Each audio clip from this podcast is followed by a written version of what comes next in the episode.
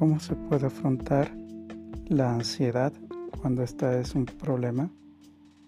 ¿Es mejor con terapia? ¿Es mejor solo con medicamentos? Esta es una pregunta que muchas personas se hacen al momento de tener un problema de ansiedad, no cuando ya este es incontrolable y afecta la vida cotidiana. ¿Qué puede, ¿Qué puede hacer mejor la persona? ¿Optar solo por tratamientos eh, médicos? ¿Buscar eh, por su cuenta otro tipo de tratamientos? ¿O el tema de optar por la terapia? Este es el tema que abordaremos el día de hoy, Liberarte. ¿Cuál es la mejor forma de afrontar la ansiedad? tratamientos médicos, tratamientos terapéuticos u otras prácticas. Si el tema es de tu interés, te invito a que te pongas cómodo, te prepares un buen café porque comenzamos. Hola a todos, sean bienvenidos a este nuevo episodio de Liberarte. Liberarte es un espacio dirigido al público en general, personas interesadas en este tema, profesionales en el área de la salud y eh, profesionales de las ciencias sociales que eh, eh, quieran saber un poco más sobre las adicciones. Mi nombre es Alejandro Tames, soy psicólogo terapeuta en adicciones. Déjame darte la bienvenida a este nuevo episodio de Liberarte. Entonces, si estamos hablando de adicciones, ¿cómo podemos entender de que estamos hablando de ansiedad.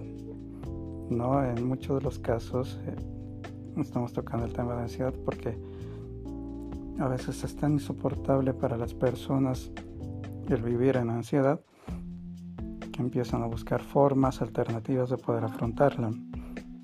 A veces eh,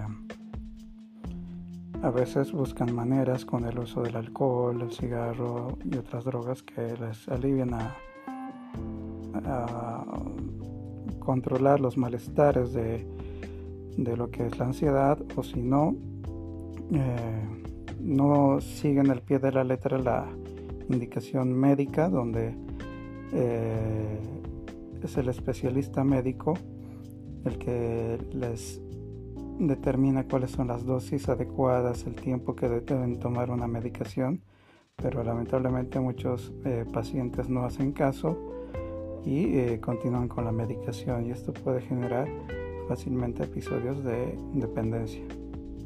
¿no? Entonces, ¿cómo podemos entender de cuál es la mejor forma de poder afrontar la ansiedad? ¿No? Eh, a ver, para comenzar, tenemos que entender que la ansiedad es una reacción que tenemos todos los seres humanos frente a situaciones eh, desconocidas, frente a situaciones eh, que implican algún riesgo, ¿no? O, afrontar alguna situación que, nos puede estresar, ¿no? Por ejemplo, ahí tenemos el momento de dar un examen, ¿no? Que uno puede haber estudiado, pero aún así eh, siente algo de, ansiedad por la incertidumbre de no saber eh, cómo saldrán las notas, el tema de caminar de noche en un lugar eh, solitario, ¿no? con riesgo de pensar que uno puede, uno lo pueden atracar, lo pueden asaltar, el hecho de declararse al hombre o la mujer que uno quiere,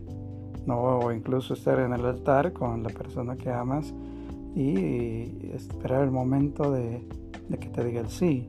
¿no? Entonces todas estas situaciones son eh, cosas de la vida cotidiana que nos van ocurriendo a todas las personas, ¿no? Entonces, eh, eh, podemos decir de que la ansiedad llega a ser una reacción humana que está presente en la vida cotidiana en mayor o menor magnitud, ¿no? Entonces, pensar que un ser humano nunca más va a tener ansiedad, eso es imposible, ¿no? de lo que eh, la ansiedad es, es, una reacción que tenemos todos. La, la cuestión está en que la podemos eh, saber manejar, que la podemos saber controlar ¿no? de la forma más adecuada, ¿no? que eso es lo que habitualmente o lo que ocurre en condiciones normales. El problema pasa cuando eh, la persona no puede controlarla, cuando ésta se desborda, cuando ella empieza a afectar dentro de lo que es eh, el pensamiento, la emoción y la conducta, ¿no? la forma de cómo la persona se está manejando. No personas que pueden sentir miedo actualmente, por ejemplo, tras esto de la pandemia del COVID, ¿no? y que les es difícil salir de casa por temor a, que se contagien, eh, personas que viven siempre con incertidumbre, con, miedo a la muerte. Justamente también podemos tocar el tema de la pandemia. Personas que no quieren volver a tener una relación de pareja por miedo a que las, las puedan engañar con otras, otras parejas. Eh, y así podemos eh, mencionar un sinfín de ejemplos personas que están padeciendo problemas de ansiedad. ¿No? Entonces, eh,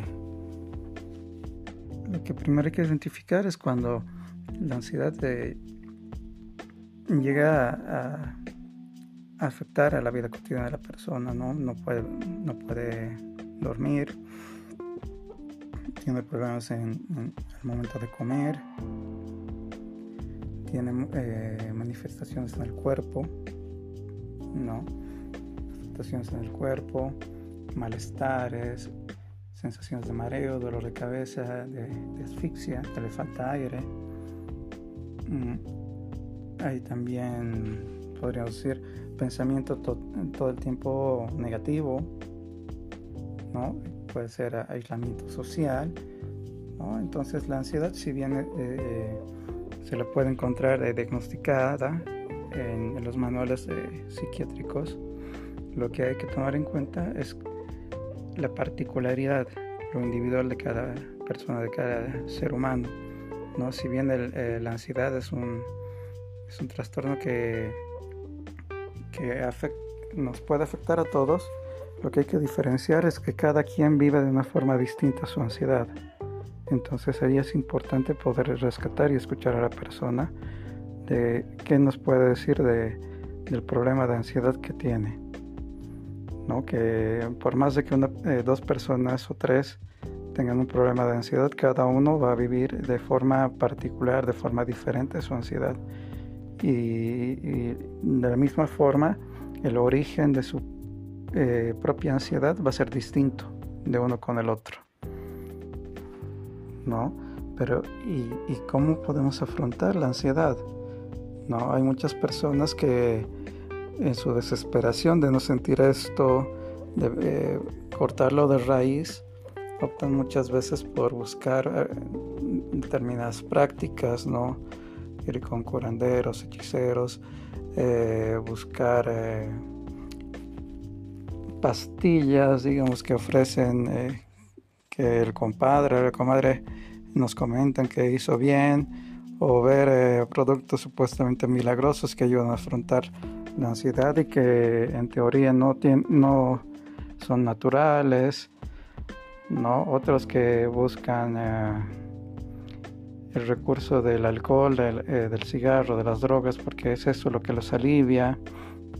También podemos ver distinto tipo de prácticas, ¿no? Eh, con acciones, ¿no? Eh, tratar de, eh, reventarse el cuerpo haciendo ejercicio para no sentir la ansiedad. entonces hay distintas formas de que la persona puede inventarse, ¿no? pero muchas de ellas pueden ser de una forma bastante inadecuada, ¿no? Por ejemplo, el uso de alcohol y drogas para dejar de, sentir, de pensar, sentir y actuar bajo eh, todo aquello que causa como respuesta a la ansiedad eh, conductas, pensamientos y emociones. Entonces, eh, una forma inadecuada son, son estas las que, las que buscan muchas veces las personas con tal de buscar eh, o conseguir el alivio muchas veces no eh, llegan a, medir las consecuencias de, estos intentos que van buscando. Entonces por eso es fundamental que cuando la ansiedad llega a ser un problema, se busque a un especialista que pueda trabajar, que pueda que pueda ayudarlas a encontrar una solución al problema de la ansiedad. ¿No? Ahora, mm, quizás nos complicamos un poco. ¿Cuál, ¿Cuál, es el mejor tratamiento? ¿El, uso de los medicamentos? ¿El uso de los ansiolíticos? ¿O la terapia? ¿No?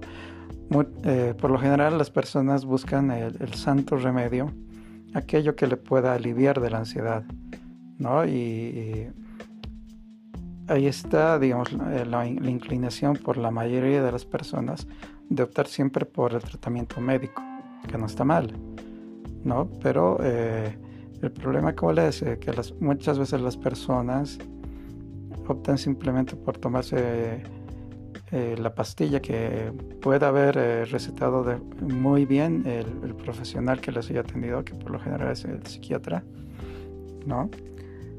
Que realmente alivia el malestar que está sintiendo la persona en ese momento,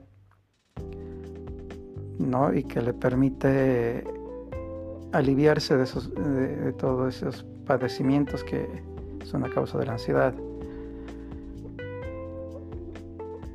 Pero posteriormente es muchas veces lo que les comentaba, o los pacientes abandonan los tratamientos, o los pacientes eh, dejan de ir a la consulta psiquiátrica ¿no? Eh, para que el, médico continúe haciendo el seguimiento de, la toma de, la medicación, ¿no? Y, simplemente siguen tomando la medicación o cada vez que tienen un ataque fuerte de ansiedad optan por tomar la medicación que es aquello que les sirvió en ese momento que recetó el médico especialista.